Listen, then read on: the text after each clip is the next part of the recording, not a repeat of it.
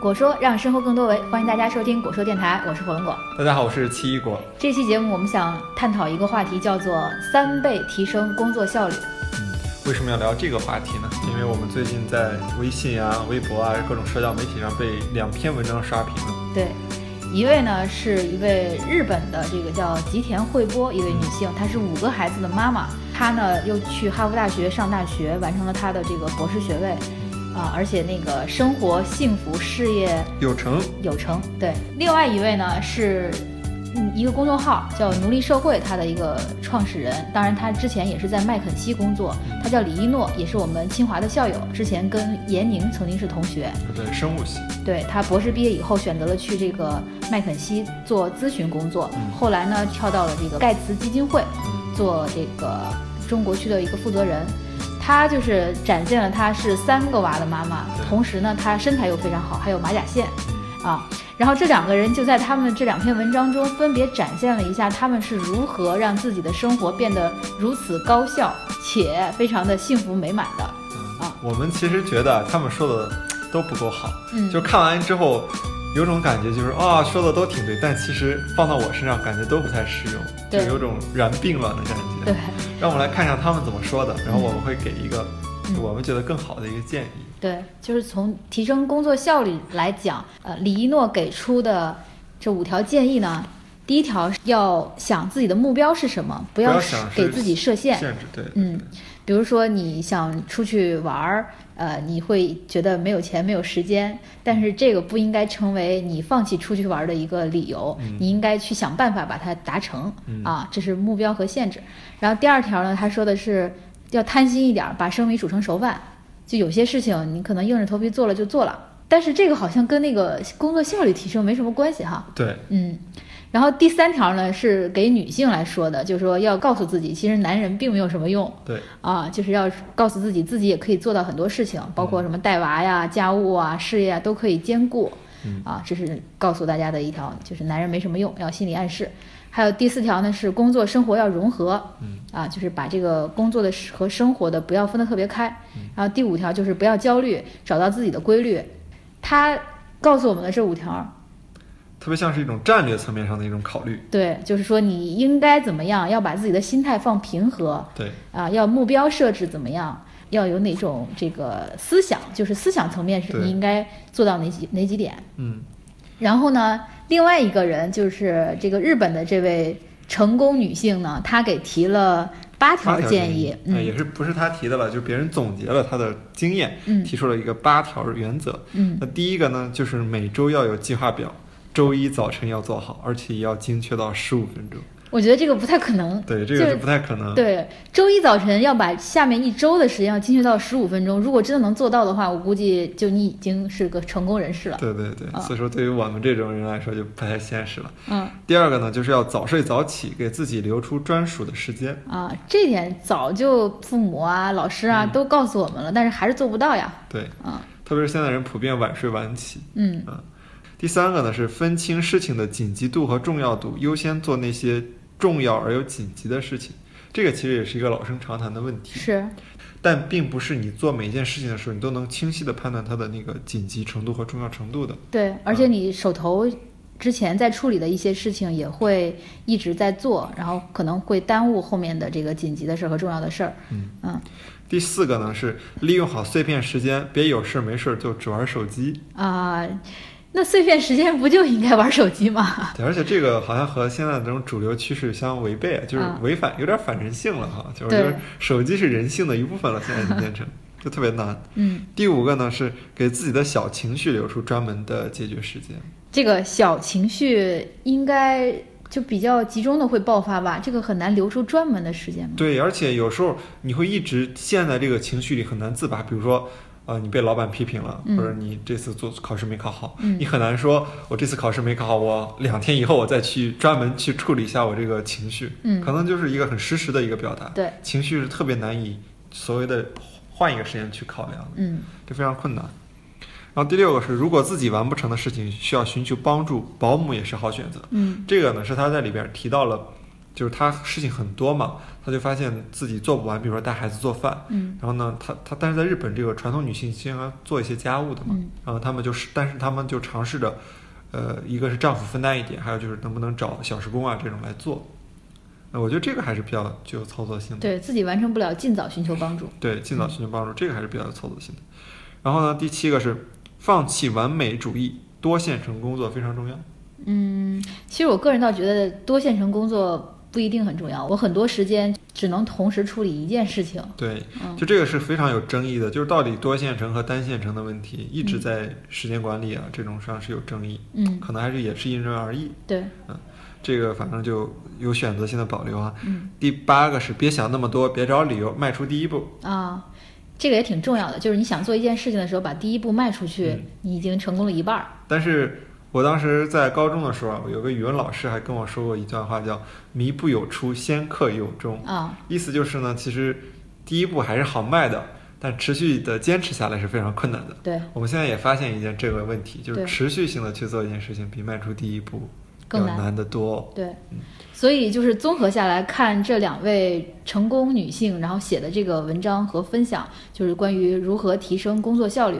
我们觉得她们更多的是从呃战略层面，或者是从一种更高的标准上对来说这件事情。他们可能这种经验特别适用于那些已经在时间管理上有一定的了解，或者是已经那么生活中比较自律的人吧。嗯，非常的自律。对，已经是自律的人，要达到他们那种状态，就是比如说生那么多孩子还能够坚持的工作，嗯要达到那种更上一层，嗯哎，可以去这样参考。嗯但是我们觉得还是有一些更加可操作性的一些办法。对，普适性的，就大家可能都会有所提升的这样一些提升工作效率的办法、嗯啊。今天在这儿跟大家分享五个方法，我们总结出来了五五点。对，啊五大法门。对，所以说五大方法就可以帮助你提升三倍以上的工作效率，这是有实际数据支撑的。啊，你可以试一下，如果不不管用的话，我可以来找我们。对，可以来找我们。啊，首先我们来介绍第一大法，叫时间统计法。对，这个火龙果特别有体会，嗯，你可以分享一下给大家。对我大概在三个月之前发现了一款软件，这款软件的功能呢，就是让你把每天你做了什么事儿，做每件事儿用了什么时间，用了多长时间，把它记录下来。就是比如说我早晨我八点钟起床，起床以后我用二十分钟时间洗漱，然后用了二十分钟时间吃饭，二十分钟的时间通勤，然后到了单位以后用了两个小时的时间科研，我就把每一点每一滴的这个时间来记录下来，以一个流程化的方式。当然，这个软件也做的比较好，就比较简单，大概每一步只需要点两下。呃，三个月前开始做这件事情，到现在呢，已经是做了三个多月的这个记录。我就发现，当你能够把你的这个时间统计下来的时候，你会非常清楚的知道自己在过去的一天、一周或者是一个月之内做了一些什么。这个虽然你看起来对提升你自己的那个工作效率好像没有什么关系，但是其实是让你更加清楚的认识到你之前的时间都花在哪儿了，嗯，相当于是对于一个自我的一个认识，清醒的认识。对自己在花时间上有个认识。嗯你可能平时的时候，对于自己的那个身体状况啊，比如说甚至是上没上厕所啊，或者是你感没感冒啊，这种有个感觉。但是你对自己时间真正去哪儿了，可能缺乏，因为时间看不见摸不着嘛，嗯，你可能缺乏一个清晰的认识。这种方法可以有助于建立一个清晰的认识。对，包括以前之前我们也提到过，就是刘比歇夫是一个非常著名的科学家，他曾经在他的一生中非常详细的记录了他做每一件事情的时间。对，而且他会经常性的去总结这些他的时间，对，然后事无巨细的去总结。嗯但是呢，我其实在这儿觉得啊，更加具有操作性的方法，不是像火龙果这样能坚持好长时几个月吧，或者是刘比歇夫那样能坚持一辈子去记这件事儿，而还有一种切实可行的方法叫抽样法，就是其实你不需要去坚持那么久。像我的话，我就肯定没有那么大的恒心和毅力嘛，但我可以去抽几那样典型日，所谓的，就我典型的一天工作日、周末，我在做什么。其实有那么一两周，每个月抽那么一两天吧，典型日你也够了，基本上就能反映你这个月的一种状态。每个月里抽这么一两天去看一看，记一下之后，当天就给自己一个反馈，就分析一下。嗯，如果我没猜错的话，你记得那么长时间数据，可能还没开始分析吧？对我现在还没有开始分析，但是我能够，比如说在有一个新的项目来的时候，我可以先就重新建一个新的标签儿，我可以完全的记载我在这个新的项目上花了多长时间。对，就是你因为是个全样本的数据，所以你能够完全的掌控你过去一段时间你的时间都怎么分配的。这样的话，你可以比较一下，我当我在办公室的时候，我有百分之多少的时间是用在工作上的，百分之多少时间是用在打电话或者是联系或者是发邮件上面的，清楚的来评估你自己这个时间的花销和它的效率到底是怎样的。对，嗯特别是很多人可能并没有意识到，比如说我现在说你每天花时间最多的三类东西，三类嗯事情，第一类肯定是睡觉了，对，但第二类是什么？这并不一定是你在做的事情，对很有可能不是。是。比如说？，比如说像我那个七月份的时候啊，当时那个咖啡馆还没关，嗯所以大部分的时间是在咖啡馆里待着的、嗯啊，就一大部分，大概有百分之十左右。就是第二大是吗？基本上对占到了第二睡觉之后的第二大。对，但是从那个关了以后，八月份开始做科研项目的时候，大部分的时间就是在科研了嗯，啊，然后八月、九月都是在科研，啊就是两，如果是按照月来看的话啊啊，十月份呢，因为这个科研项目也结束了，第二大的应该是，哎呀，这个还这这还我得看一下到底是什么，我得看一下啊，因为比较分散，嗯有一些咱们在医院的花销啊，然后在录节目啊，还有我们那个呃吃饭啊，就是你你知你知道你每天花了多长时间在吃饭这件事上吗？嗯，啊，其实是大概是在百分之六到百分之八的时间，也就是大概一两个小时的时间是在吃饭上。然后其实到现在为止，我觉得最明显的一个感受就是你对你要做的每一件事情都有了一个非常清楚的认识。比如说我每天早晨洗漱是固定的，大概就是二十分钟嗯啊，吃饭早晨也大概就是二十分钟，嗯然后通勤从家到学校办公室也大概是二十分钟。嗯所以这样的话，在约别人下次见面的时候，我就会提前留出来二十分钟的量。嗯啊，对你未来做计划和做安排都比较有好处。嗯，嗯，这是第一大点，我们说的比较细啊。对。然后我再补充一下那个、这个软件的名字，刚才我查了一下，叫 A Time Logger。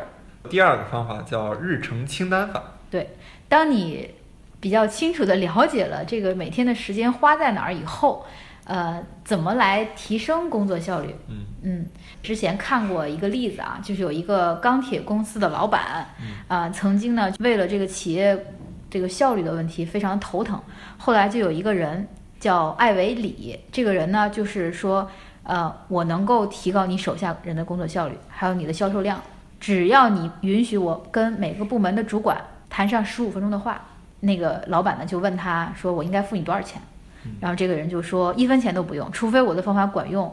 三个月之后，如果你觉得管用的话，你可以把支票寄给我，但是多少钱的话是由你自己说了算。你觉得我这个方法值多少钱，你就给我多少钱。嗯啊，然后后来这个老板就接纳了这个建议，而且三个月后寄给了他一张现在啊，现在换算现在的钱来看是七十万美元的这个支票寄给了他。那么他到底跟这些主管说了一些什么呢？其实他非常简单，跟每个主管都说了同样的一个要求，就是我要你们向我保证，在未来的九十天中，在每天离开办公室前，都要列出第二天必须要做的六件最重要的事情，而且要按照优先的次序排列。然后有一个人就问，嗯，这样做就可以了吗？然后他说，对，这样做就可以了。你每做完一件事情就划掉一件，然后接着完成清单上的下一件事情。如果没有完成的话，就放到第二天的清单里。所以我们给出第二个这个建议叫做日程清单法。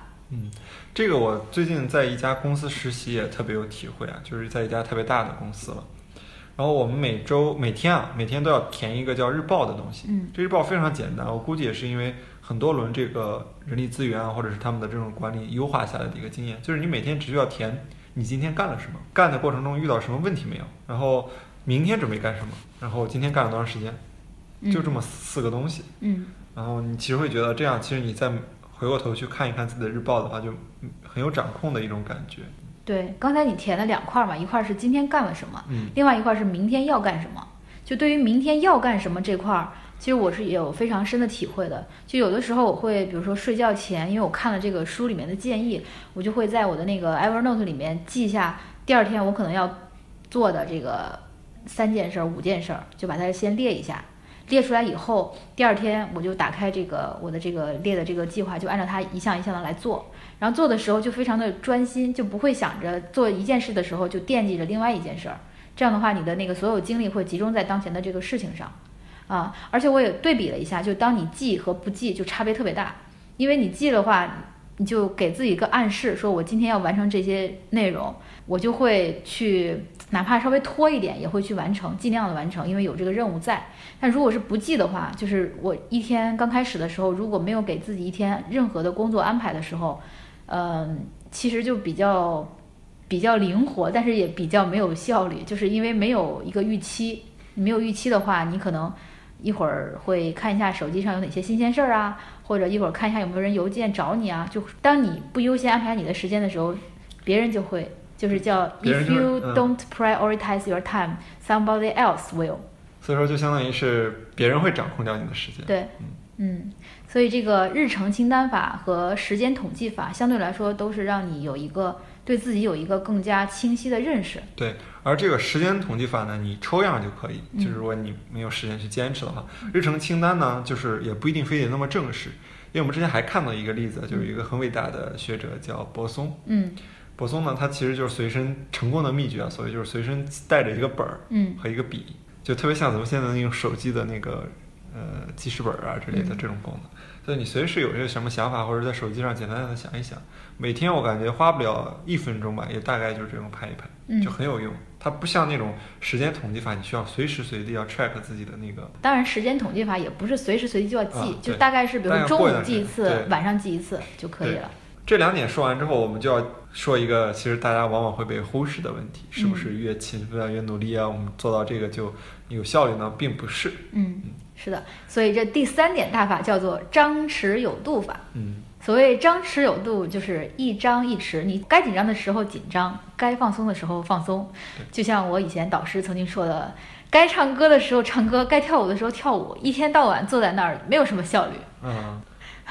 所以其实这个说的是放松的问题。对，不知道你有什么放松的方法啊？可以跟大家分享一下。最近开发了一个新的放松的方式，嗯，就是打炉石，打游戏。啊，炉石传说是吧？对。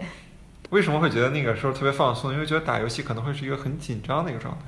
嗯，但是游戏的话，我觉得它娱乐性还是挺强的。嗯，呃，就像你打扑克一样，就是你跟一个对手在打牌，然后你会抽牌，抽到一些新的牌，你每一局都不知道你下一回会抽到什么样的新的这个排列组合，然后你通过这个有一定的经验或者调用你的智慧，然后去战胜对方，呃，就还是比较有意思的。对啊，但是不过我觉得这游戏也是有区分的呀。所有的这种池，像炉石是一种卡牌类的游戏，对，可能而且每一局时间很短，对，它那个可以控制的可以比较可控。但像很多那个以前那种网游啊什么的，基本上你是无限的要消耗时间在上面，那可能就不是特别好，不是很好控制，对，不是很好控制。而且你像网游，它很多时候就是你在里边投入的时间。决定了你的那个等级啊，嗯，装备这种东西啊，也是。不过其实那个有有一些同学就喜欢打网游，那也没没什么问题。就是说你作为一种放松的方式，它只要不影响你这个主要的时间的这个，不要影响到张这种吃的过程中。对，嗯，那你的放松方式是怎样？我最近也是新开发了一个放松的方式，就因为我发现啊，我晚上以前干活啊，或者是。比较多的时候，我会有时候睡得不是特别舒服，就是你晚上很很难入睡，就是那种脑子里还在运转着，还在转，就感觉没有停下来。所以我现在一般晚上的时候啊，回到宿舍的时候，我就会听一听音乐。而且为什么说开发了一种新型的放松方式呢？呃，我买了一个特别好的音箱，嗯，那个低音特别的浑厚，嗯，然后我就特地选了一些那种。嗯，比较好的曲子，然后你就什么都不想，有点其实是辅助你进入一种冥想的状态啊，就非常舒服。轻音乐哈，嗯，也不是不一定是轻音乐，就是没有词，然后就辅助你进入一种冥想状态，你就会感觉到啊，特别的放松。但其实这种会带来一个后果，有两种可能啊，一种是我洗完澡这样听，那还好，我就直接关了就睡了。还有一种，有时候太累了，就会先把手机蓝牙接上，听一会儿，听着听着就连洗澡都不想洗，就想这样直接就这样睡了，就仿佛躺在一朵云上。对对对，还是非常有助于睡眠的，我觉得非常好。嗯嗯，这。种的话，相对于游戏来说就不会让你沉迷。但像我刚刚因为刚刚接触这个炉石不久嘛，前两天就有打到夜里两点的这个情况。那你第二天不会累吗？呃，对，会啊，会影响你后面的工作。所以这个放松张弛有度嘛，这个度还是很重要的。对，嗯，像以前的时候经常去运动啊什么的，其实都是一个非常好的方式。而且其实你如果给自己留出来这个休息的时间的时候，你会觉得你你其实下意识会觉得你的工作时间是非常稀缺的。对，啊，你减少了你的工作时间，你这样的话会有意识无意识的就会提高效率。提高效率，对。说假如给你三天的光明的时候，你会觉得生命很宝贵。嗯。假如每天只给你一个小时的工作时间的话，你会觉得这一个小时尤为的宝贵，我得干好多事儿。是。这个张弛有度法，呃，推荐给大家，嗯因为是大家之前可能比较认真学习的时候会比较忽略的。是的，嗯。然后第四大法呢，叫做批量处理法。这个批量处理是什么意思呢？就是很多工作它都是很类似的，但是它呢，就像是那个之前那位日本的女士说的，就是一些很占用你的零碎的时间，嗯，回邮件呀，嗯，给别人打电话联系东西啊，甚至是你拿手机看文章，对，看微信上的文章啊，微博上的文章，呃，还有一些日常中的各种小琐碎的事情吧，嗯、每一件都高度的规律化。但是呢，它会经常的打断你的工作。比如说，我看到了一篇微信上的文章，我觉得这篇文章写的特别好，嗯而且跟我自己的研究也非常的相关，我就想一下把它看完。嗯这种情况下该怎么办？因为像我就不这样干啊，因为我我经常看那个微信朋友圈，比如早上起来，很多时候早上起来你会刷一下嘛，嗯但是我那时候都不看，我就会点收藏，收藏完了，我就找个时间，我就比如说午饭完了之后，我休闲的时候，我就拿出来就是扫一下，嗯有没有用的直接删掉，然后有用的就会要么就是特别有用的，我就会一般存到印象笔记啊什么的笔记工具里，嗯。一中等有用的就是扔那里边我会定期再清理清理自己的收藏夹，啊所以现在我的微信、微博大概收藏了有那么两三千篇东西吧，啊、对，有两三千篇。对。然后 Evernote 里大概有那么七八百篇，六七百嗯篇的样子。所以这个处理啊，不光是这个即时的处理，还有这个整理。对。就是你收集了这些信息以后，要经常的归类。对，经常的整理。对，这个特别，我觉得特别有用，因为就之前我看我自己的那个 Evernote 里面记了好多好多条，就是零零碎碎的，什么都有，有有那个创新研究的，有那个创业研究，还有一些自己的想法什么的。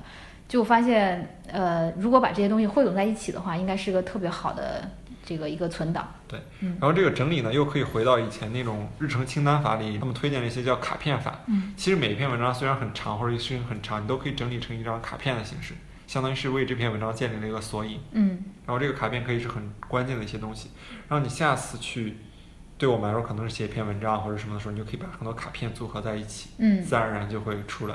像以前那种大的学者钱钟书啊什么，他们之所以你感觉他们旁征博引，都是因为他们建立了非常好的卡片系统，在索引自己所有的知识的储备吧。嗯，包括我之前的那个导师，他做写一篇论文的时候，你看起来他好像。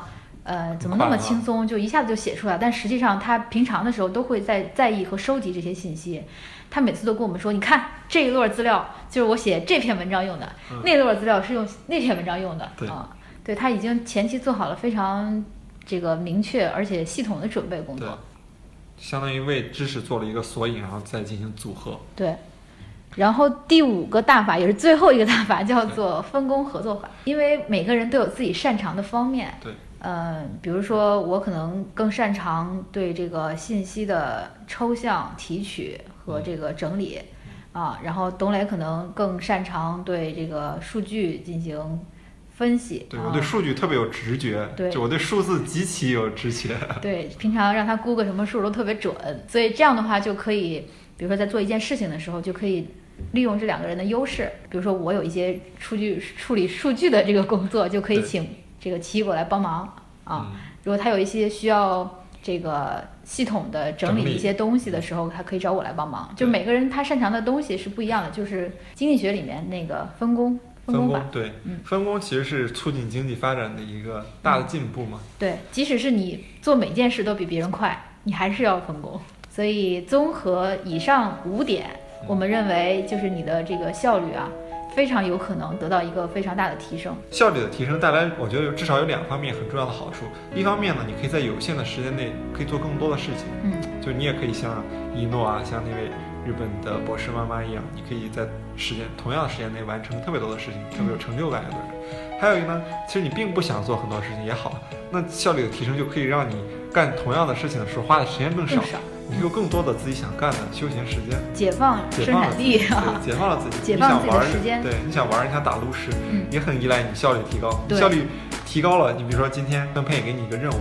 你说想着晚上我要回去玩炉石，那我肯定白天好好干，好好干完好下班，好下班才好好好打游戏。是，所以他们两个成功的妈妈为什么能成功？有孩子其实是一个非常重要的因素。对，因为他有了孩子以后，他就不得不去赶紧把他的工作上的事情处理完，处理完，嗯，回家陪孩子什么的。对，嗯，对他们工作效率的提升是很有帮助的。对，嗯。所以说，我们今天这五点啊，再跟大家重复一下：一个就是时间统计法，第二个叫日程清单法，第三个是张弛有度法，第四个是批量处理法，第五个是分工合作法。嗯，我觉得大家可以试一下这几个方法，真的是屡试不爽，然后强烈推荐。好，那这一期节目我们就先录到这儿。对，如果你在这个时间管理。或者是这个效率提升方面，还有哪些更好的想法和建议？也欢迎回复给我们，我们之后可以继续来探讨这个话题。嗯，好的，再见。再见。